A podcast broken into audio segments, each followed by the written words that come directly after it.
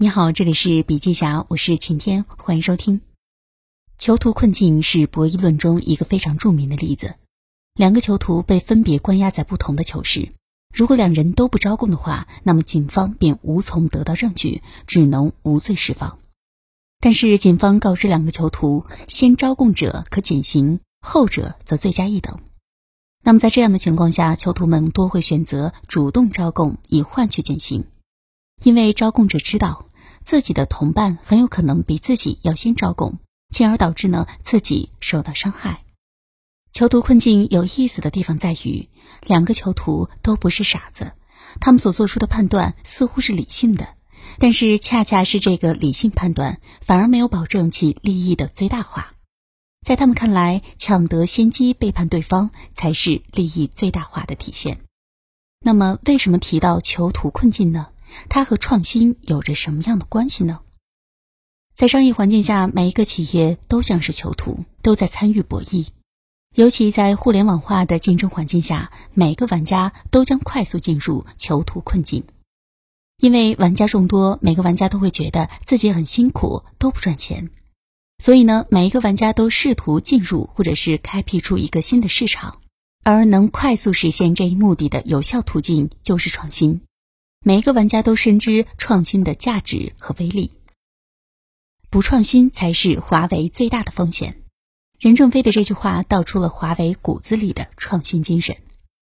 回顾华为二十多年的发展历程，我们体会到，没有创新，要在高科技行业中生存下去几乎是不可能的。在这个领域里，没有喘气的机会，哪怕只落后一点点，就意味着逐渐死亡。华为虽然和许多民营企业一样从贸易起步，但是华为没有像其他企业那样继续沿着贸易的路线发展，而是踏踏实实的搞起了自主研发。最近，华为董事战略研究院院长徐文伟在新品发布会上致辞，并对外展示鲲鹏九二零芯片。他介绍说，去年华为研发投入占公司收入的百分之十五。相当于中国研发投入的百分之四点五到百分之五，产生的专利数是中国的百分之十。截至去年，华为共有五千四百零五项专利，研发的投入绝对值居全球前五位。放眼大环境，技术创新已经成为越来越多企业的选择。这十几年间，全球市值榜单十大公司的变化，验证了科技创新对于企业发展的重要驱动作用。这就是创新不可忽视的威力，但是在科技主导的时代，谁都难逃创新者的窘境。创新者的窘境是管理学家克莱顿·克里斯坦森在其同名著作《创新者的窘境》中提出的概念。那么，何为创新者窘境呢？他认为，领先企业倾向于在高利润率的产品上追求精益求精的创新，不知踩刹车；而对于新技术，态度保守，投入谨慎。就在精益求精的创新过程中，性价比高的类似产品会追赶上来，新产品市场呢也会错失竞争优势，于是，在遭遇市场变化或技术变革之时走向衰退。雅虎就是在创新的窘境里宣告彻底没落。事实上，在这个前所未有的科技主导时代。任何一个成熟或者是领先的科技企业，在市场变化或技术变革面前呢，都难逃创新者的窘境。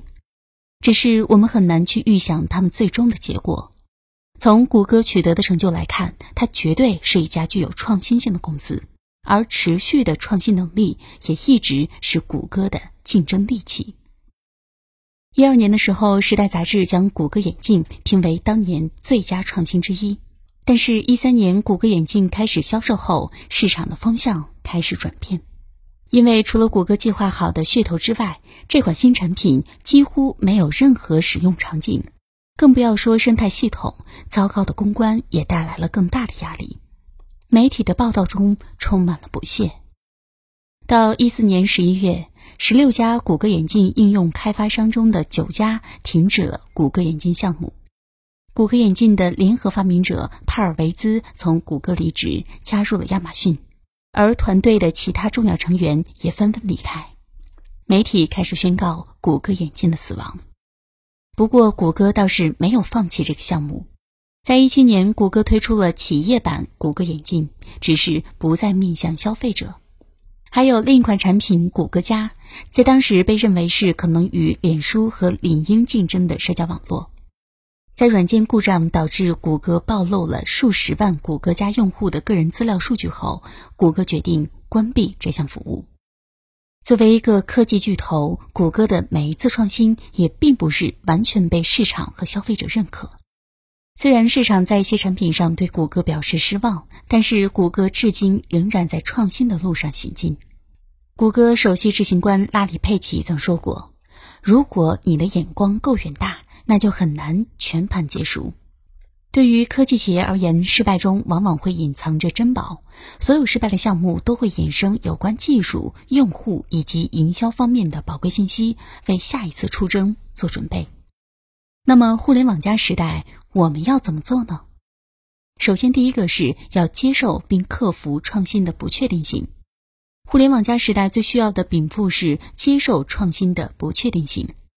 马化腾说：“创新往往意味着巨大的不确定性，但是不创造各种可能性，就难以获得真正的创新。”对于创新的不确定性，乔布斯曾提到：“消费者其实不知道自己到底需要什么。”你要做的就是，直到你把产品送到他们手上。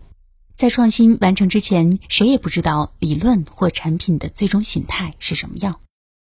第二个呢，是要关注商业模式的创新。纵观中国互联网创新，大多数是商业模式的创新。百度、腾讯、阿里巴巴、美团等等这些公司，最早都是源于商业模式的创新。商业模式的创新区别于传统的商业模式。传统的商业模式概念的核心是价值创造，是指企业价值创造的基本逻辑，比如说原始的生产和买卖。通俗来说，商业模式创新就是指企业以新的有效方式赚钱。我国本土的案例就有很多，盒马生鲜就是一个非常好的案例。盒马生鲜综合了很多商业打法，又借助阿里的物流、信息、会员、支付等优势，是一个混合模式。他用传统线下据点密集布点，实现三公里半径以内的布局。在此之前，生鲜电商通常是隔天送货，盒马生鲜三十分钟送货上门，对追求快节奏的消费者来说是一个很大的诱惑。盒马在商业模式上的创新呢，也让它成为了新零售的典型。对于创新者来说，商业模式上的创新就赋予企业无限的市场潜力。有人说，创新等于找死，不创新就等于等死。所以你必须创新，而且你一定会遭遇创新者的窘境。也许你一点儿也不想做时代的英雄，可是我知道你不想平庸。好了，今天的音频分享就到这里，感谢收听，我们明天见。